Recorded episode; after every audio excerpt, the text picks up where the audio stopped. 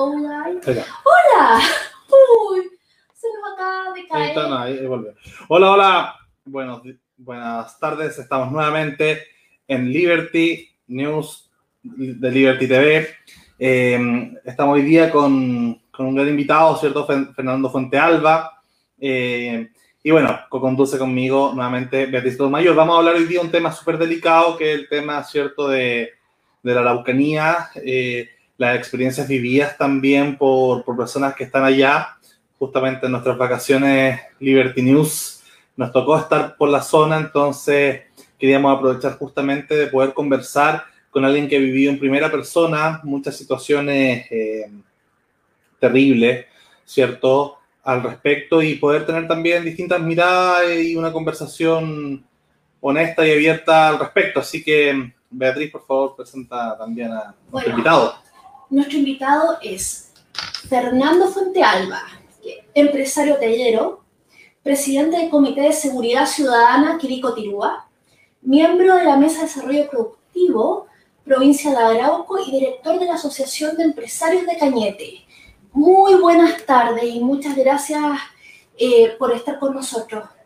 Fernando, por favor, eh, eh, por favor, cuéntanos un poquito de la situación que tanto te preocupa. Eh, estás en silencio, tienes que sacarte el mute.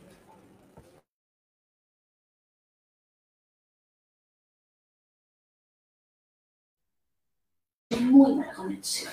Bueno, estamos con problemas de conexión, pero ahí parece que volvió.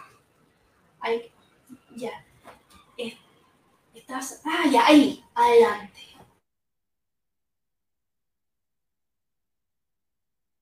Sí, no, alcancé a escuchar la pregunta.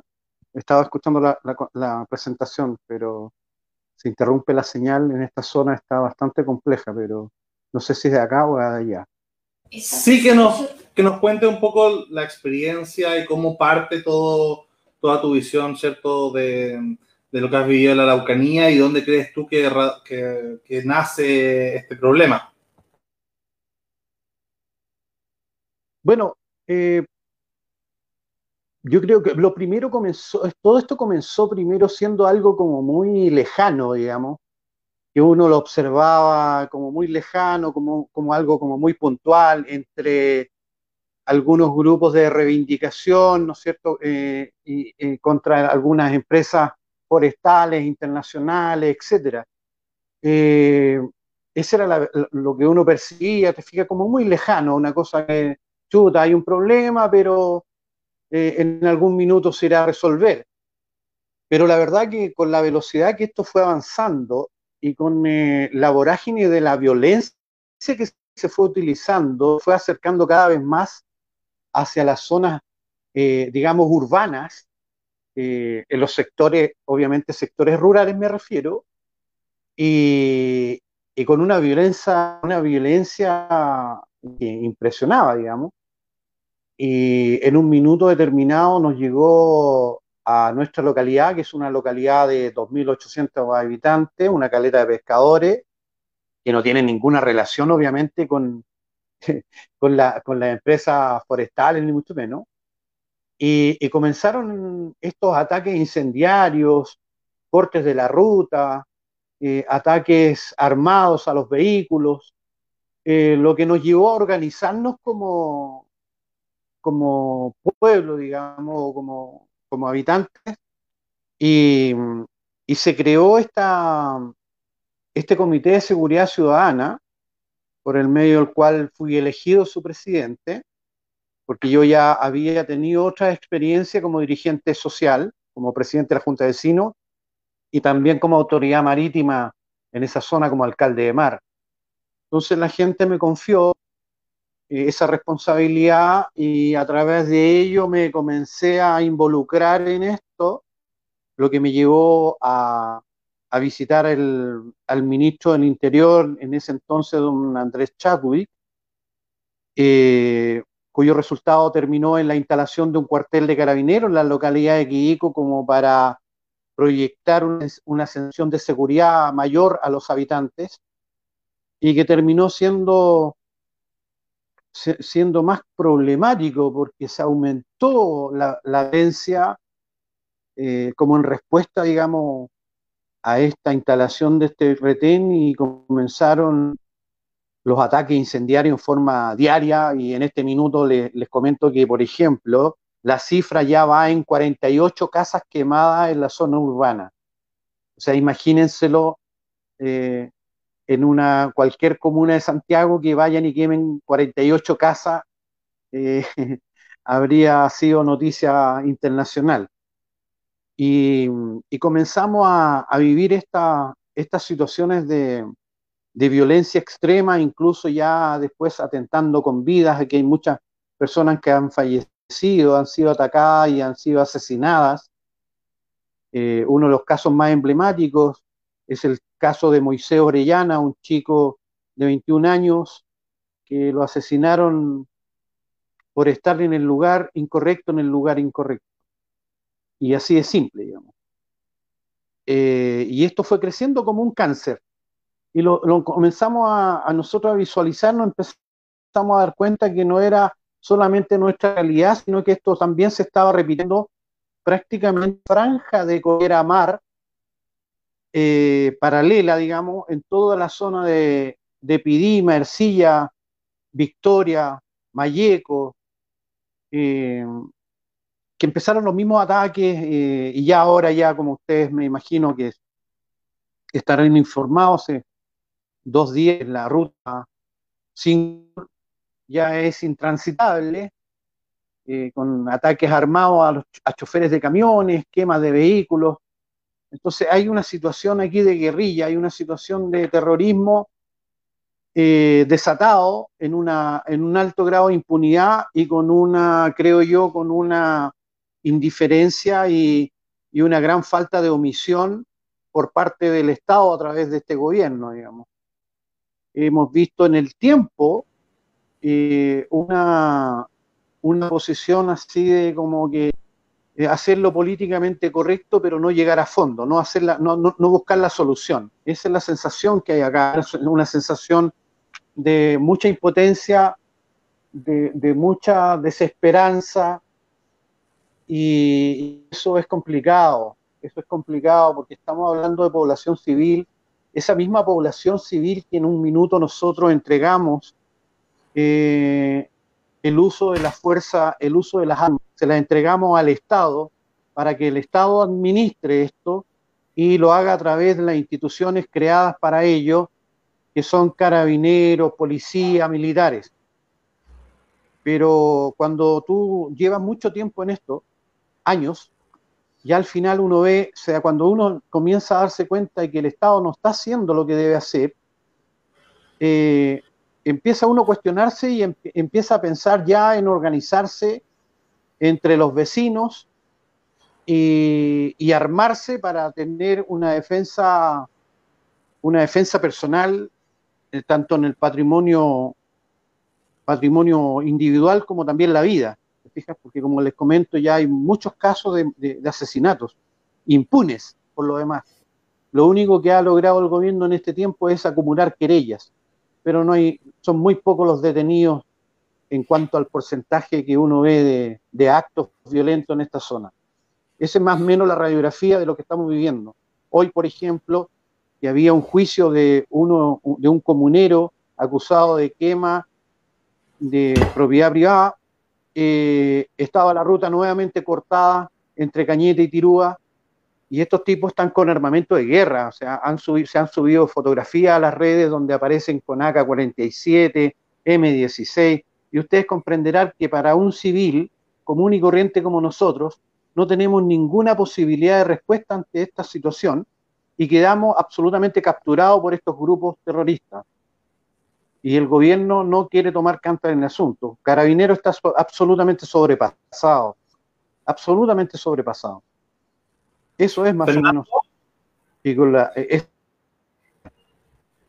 Fernando, no sé si me escuchas. Em, yo leí una entrevista que, te hacían en, o una columna, ¿cierto? Que te hacían en, el Libero, eh, y ahí tú comentabas, ¿cierto?, esta, esta amenaza de muerte hacia tu persona, que, que debe ser terrible. Em, y ahí, bueno, bueno. hay otro problema de conexión. Y obviamente desde, desde, el canal comentar justamente que, que no avalamos ningún tipo de violencia eh, de, ningún lado, eh, ni, de ni de población, ¿cierto? De, de ningún grupo, indistintamente de, de, su ideología política. Así que en ese sentido empatizamos con todos los que están viviendo, ¿cierto? Esta, esta situación.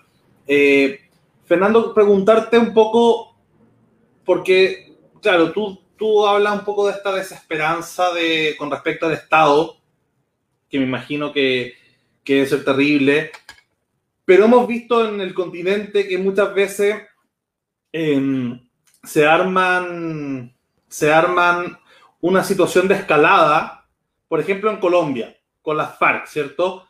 Estaban por un lado las FARC, que debe ser una situación que partió eh, similar, y finalmente la respuesta eh, de otro grupo ciudadano civil en defensa terminó generando fuerzas paramilitares. Y eso hundió a Colombia durante décadas. Eh, a tu modo de ver, quería hacerte dos preguntas. Por un lado, ¿cómo evitar que se armen una FARC en Chile y que la respuesta no sea, por así decirlo, eh, paramilitares? Paracas, que fue la, ¿cierto? la reacción en Colombia contra las guerrillas. Eh, y ahí conectándolo con lo mismo, ¿qué crees tú que debería ser el, Estado de Chile si es que si es que hubiera una solución, si es que tú, Fernando Fuentealba, fuera, no sé, el imperator de, la Araucanía, ¿cierto? Te dieran poderes plenos para actuar.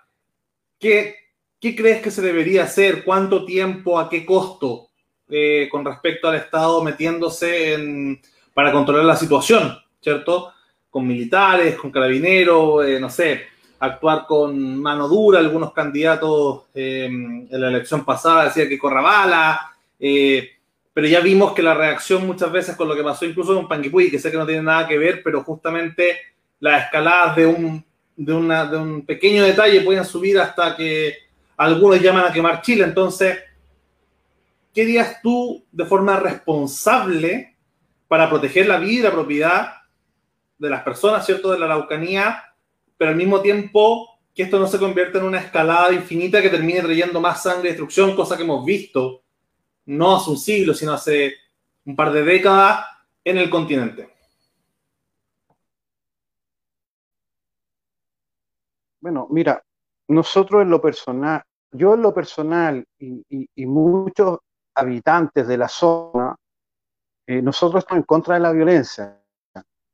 Absolutamente. Yo no, estoy en, favor de, de, que esto comience, porque la violencia en general uno sabe cómo comienza, pero no sabe cómo termina. Y eso, eso es, eso es, hay que tenerlo siempre. Ahora, estos grupos aquí, eh, el financiamiento que tienen, todos lo conocemos, el robo de madera, el robo de animales, la, la droga, etcétera, la extorsión. Entonces, lo que nosotros nos llama poderosamente la atención es cómo el gobierno, como, como, como administrador del Estado, utiliza herramientas lentas, digamos, eh, como controles de, del SAC, de, CONAF, de impuestos internos, etcétera, como para ir eh, buscando más, eh, el, buscando el financiamiento, cortándole las líneas de financiamiento, etcétera. Pero también se necesita, se necesita mayor presencia. Yo, mira, yo en lo personal siempre lo he visto que aquí debiera, debiera eh, aplicarse las herramientas que tiene el, Poder Ejecutivo, herramientas legales. Ahora, como bien dices tú, en este minuto eh, hay toda una polémica por lo que pasó en, eh, en otros puntos de acá de la zona sur. Aquí hay grupos que están absolutamente preparados para ir en respuesta de esto, ¿no es cierto?, en forma organizada, con logística, y con financiamiento, ¿no es cierto?, para responder ante una situación determinada. Ahora hay que ir cambiando, van cambiando de los héroes nomás. O sea, primero fue Cachillanca, un tipo reconocido que era, eh, se llegaba al robo de vehículos, a vigiato, etcétera. ah, terminó siendo prácticamente un mártir. Ahora este chico, eh, el, famoso chico ahí, el, de los sables, ¿no es cierto? Ahora también va a ser eh, un mártir. Entonces, aquí la verdad es que nosotros como sociedad estamos cayendo en una decadencia absoluta. en el minuto que nosotros dejamos de respetar las instituciones, eh, ponemos en riesgo claramente la democracia. Es así de simple. Porque si a cualquier persona coherente, a cualquier persona, tú, yo, sea a mí, carabineros o la policía civil, eh, en este caso PDI, me hace un control, eh, ya sea vehicular, me detiene, o sea, mi deber como mi deber, mi derecho, mi obligación y deber es detenerme y responder a ese control. Pero acá se, está creando la, se está creando, te detiene un carabinero para controlarte, tú ojalá échale el vehículo encima, porque ya eh, eso vas a tener mucho más defensa que, el carabinero en este caso. Entonces son señales muy, muy equívocas desde, desde nuestro punto de vista que se está dando y que nos va a llevar a un camino muy peligroso. Y, eso acá, acá se está dando mucho. Ah, aquí, aquí, por ejemplo, en este caso, esta zona está absolutamente abandonada, porque como que no quieren correr el riesgo de eh, declarar una zona de, una zona de sitio, ¿no es cierto?, eh, para enviar militares y de una vez por todas controlar a estos grupos, a lo menos para para quitarles el armamento que andan utilizando. Y como no, como no lo quieren hacer, porque quizás políticamente le trae costos muy altos, ¿sí? Sí, que con respecto a lo que decía ahí, para, precisar un punto, ¿cierto? Eh, de alguna forma, eh, mm, son las instituciones también las que muchas veces se ven socavadas eh, no sé si nos está escuchando. Bueno, voy a decirlo por último para el público y se lo recalco nuevo Fernando, pero la, las instituciones, o sea, si es que pasó lo de Panguipulli, de alguna forma fue justamente porque la institución de carabineros ha estado cuestionada eh, por la ciudadanía por todo lo que pasó el 18 de octubre, más allá si tengan razón o no. La gracia del Estado en todas sus formas es que los ciudadanos sientan que son parte de este contrato social. Eh, yo al menos percibí que durante el toque de queda de la primera semana de octubre, la ciudadanía no se, no se tiró contra los militares. O sea, había una, una respuesta ciudadana de respeto o miedo, o, pero por último esa, esa, esa distancia necesaria para mantener orden público, que hoy día con carabineros claramente no se tiene. Eh, claramente hoy día, no sé, cualquier persona siente que un carabinero es un grupo de interés em, que porta armas, ¿cierto? Que es un burócrata con armas, pero que es un grupo de interés y ha perdido legitimidad social. Y probablemente por eso es que se dio el tema de Panguipulli, por eso quizás también es que Carabineros como institución ha sido poco efectiva en la zona. Eh, yo no estoy diciendo que con esto haya que militarizar la zona. Quizás sí, quizás no, no, no soy experto en la, situación y por eso me gustaría preguntarte a ti. Eh, pero claramente yo creo que tiene que haber otra institución que sea de alguna forma socialmente aceptada que pueda lidiar con, esta, con este tema. Porque claramente el gobierno como poder ejecutivo que tú nombrabas está políticamente por el suelo. Hace mucho tiempo, hace ya casi dos años. Eh, Carabineros como institución, con el 18 de octubre, perdió mucha de la legitimidad. Entonces, de alguna forma, tiene que haber una nueva forma de pacto social y como tú dices, que, sea natural de los ciudadanos. Y me imagino que es distinto la realidad en Santiago que en la Araucanía, ¿cierto? Pero, pero si vemos algo transversal es que se ha perdido ese respeto eh, por parte de, la ciudadanía con las fuerzas de orden público, al menos en su, yo creo que con la PDI no es así, pero con carabineros al menos sí. Entonces, ¿cómo crees tú que se podría? Porque una cosa es que los valores de la sociedad se hayan perdido, que no se respeta la autoridad, pero también hay una cosa de que la autoridad también es responsable de haber perdido ese mismo respeto. Eh, ¿Cómo crees tú que debería enfrentarse eso allá para que haya una agentes del orden público que sean social y naturalmente respetados? Porque si, si va a ser aplicar fuerza bruta desde una institución que no tiene, que no genere ese respeto, simplemente va a ser una escalada de violencia como si fueran mafias armadas de lado y lado nomás. No sé si me entiende la pregunta. ¿Cómo, cómo, sientes tú que podría el Ejecutivo o, el orden público volver a conectar para poder tener esa figura socialmente aceptada como autoridad?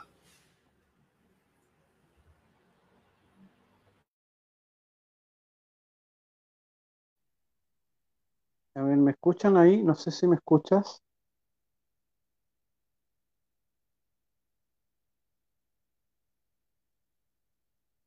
No sí, se escucha. No tengo recepción de parte de ustedes. Ah, ya, perfecto. Sí, se escucha, Mira, creo que cansé escuchar porque la verdad que no, no tengo clara la pregunta y se interrumpía mucho por problemas técnicos la señal. Eh, mira, yo creo que aquí eh, la responsabilidad es eh, está en manos del Estado. Y, quiero detenerme en esto. Aquí no es solamente un tema del Ejecutivo.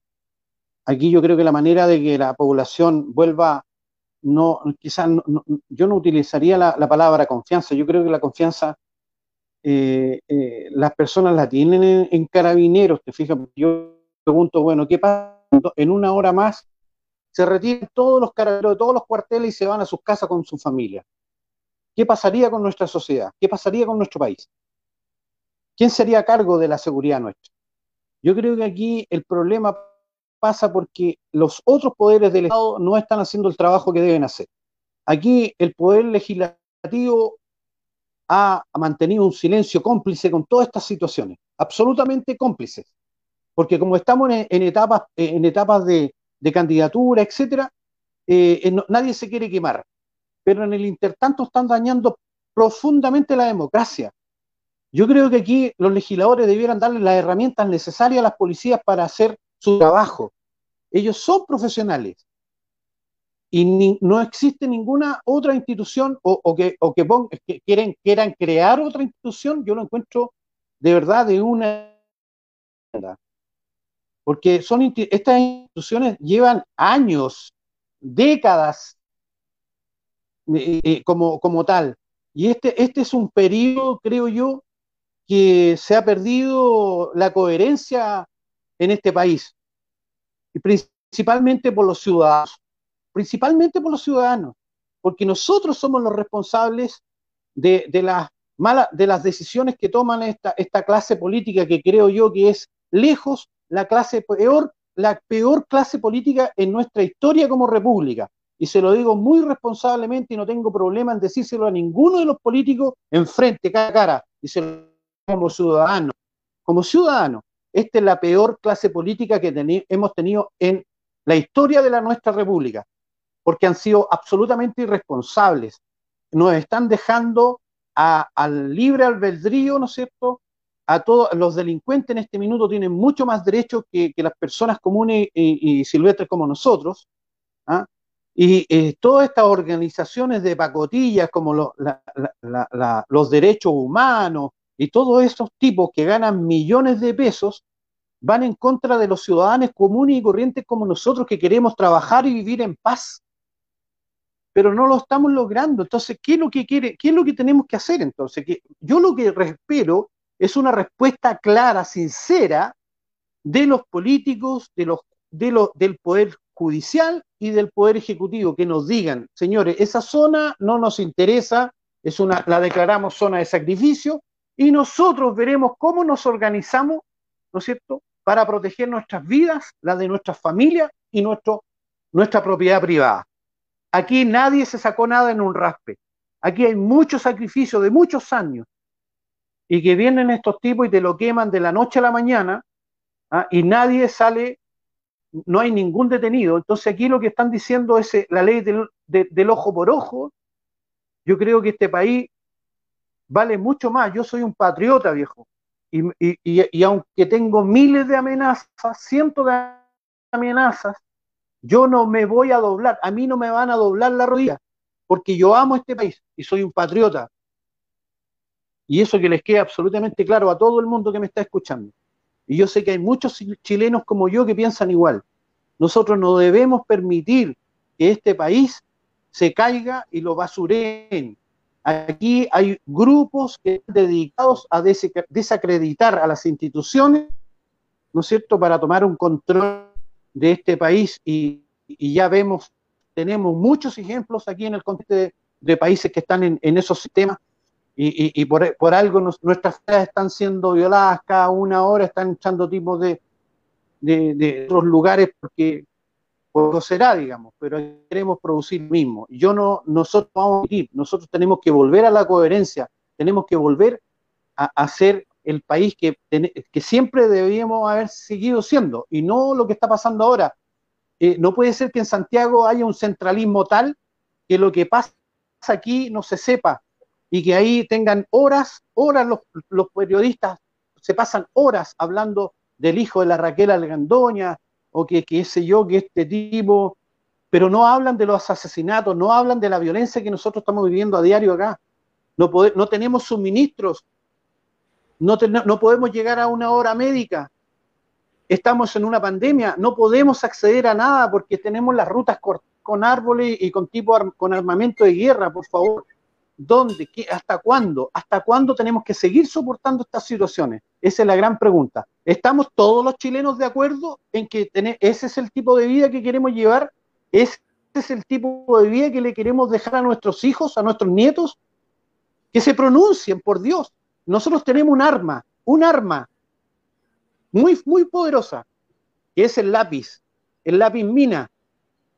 No vuelvan a votar por estos mismos señores que se han pasado la vida usufructuando de, de nosotros y no han hecho bien la pega y tienen a un país en cadencia. Ese es el llamado que yo hago.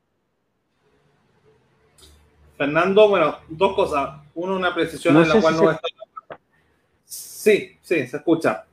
Eh, una precisión en la que no voy a estar de acuerdo contigo y una en la que sí voy a estar de acuerdo contigo. La que no voy a estar de acuerdo, eh, que no puedo dejar de decirlo, es que mm, al menos en el programa y tú puedes diferir, obviamente, pero eh, nosotros sí creemos en las instituciones de los derechos humanos que tienen que cuidar, porque yo entiendo que puedan haber crímenes y terrorismo, que es terrible, eh, pero cuando es, los crímenes y el terrorismo son por parte del Estado, creo que es peor porque lo pagamos con nuestros impuestos.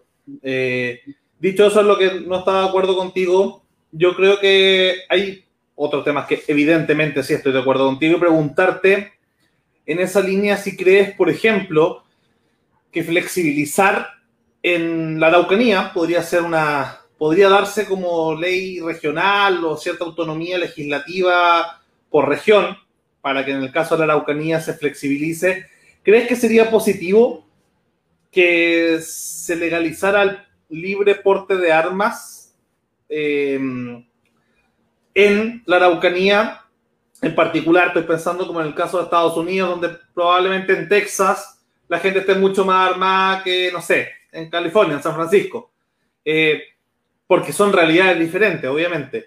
¿Crees tú que, sería positivo que, no sé, que se, esa ley se flexibilizara región a región y que la Araucanía, por ejemplo, como región, pudiese, eh, o si que fuera un federalismo, yo creo que sería ideal, pudiese legislar eh, para que la sociedad civil que quiera defenderse con sus propias armas del terrorismo cuando el Estado no llega, no para atacar, sino que para defender su propiedad y su vida, puedan, puedan tener mayor flexibilidad sin convertirse en delincuentes por ese libre porte de armas, ¿crees que sería positivo o que al revés quizá le permitiría a los terroristas o a los criminales actuar con mayor impunidad al portar armas en la Araucanía? ¿Crees que sería positivo o negativo el libre porte de armas en la Araucanía?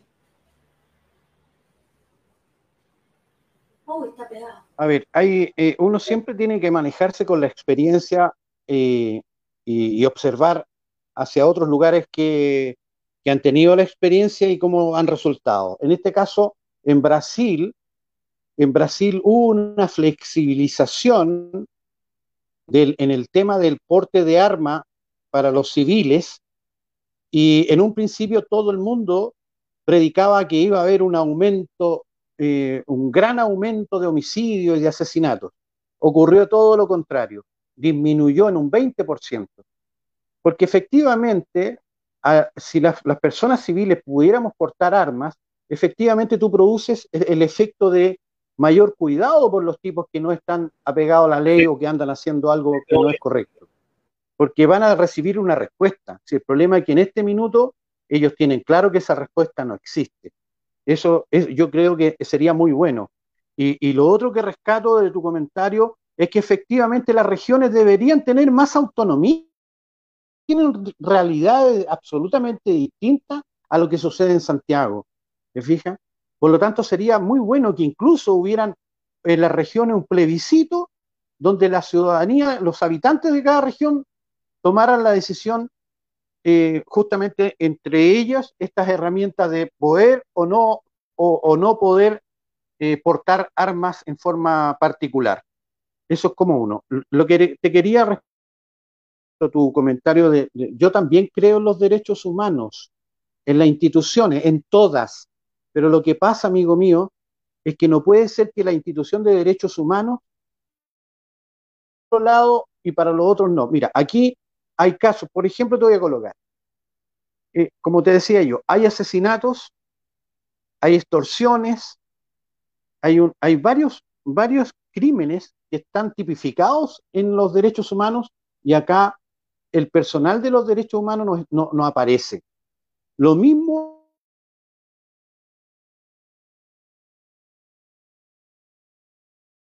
problemas de conexión con la Araucanía, pero yo creo que salen puntos de consenso. No sé qué piensas tú, Beatriz, sobre el tema de, del libre portarme. A mí, yo creo que yo en general en eso sí me mantengo más libertario, justamente por, porque hay países que tienen una mejor situación que, que la de Estados Unidos, por ejemplo, Suiza al respecto. Eh, ahí volvió Fernando, que se había caído la conexión. Yo no ¿Aló? ¿Me escuchan? Sí, ahora sí, ahora sí. Hay un, hay, un problema grave, señal. Es lo que hay. Te, escuchamos con respecto al tema de la... ¿Aló? ¿cierto? Sí, te escuchamos bien, Fernando, para que nos cuente un poco sobre, sobre si con la idea, se, perdió justamente con el tema del, del porte de armas y el caso de Brasil.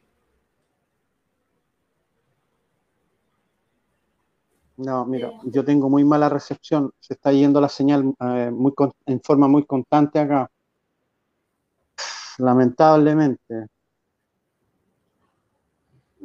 Bueno, para ir cerrando el, programa, este, esta idea, eh, yo creo que hay puntos de encuentro mm, entre, entre el tema de, de, del porte de armas y yo creo que y también con el tema de los derechos humanos. Yo creo que es importante recalcar las diferencias y recalcar los puntos en común. Eh, yo creo que se puede tener una visión de respeto a los derechos humanos irrestricto, eh, que recordemos que tienen que ser instituciones que cuiden que el Estado no viole los derechos humanos de los individuos y al mismo tiempo permitir que las personas cuando el Estado no puede llegar por ABC motivo ¿cierto? Tomen algo tan esencial como la protección de su vida o eventualmente de su propiedad, eh, evitando obviamente, eh, no sé, organizaciones criminales como podría ser, ¿cierto? Una mafia o algo así, sino que al revés, sino que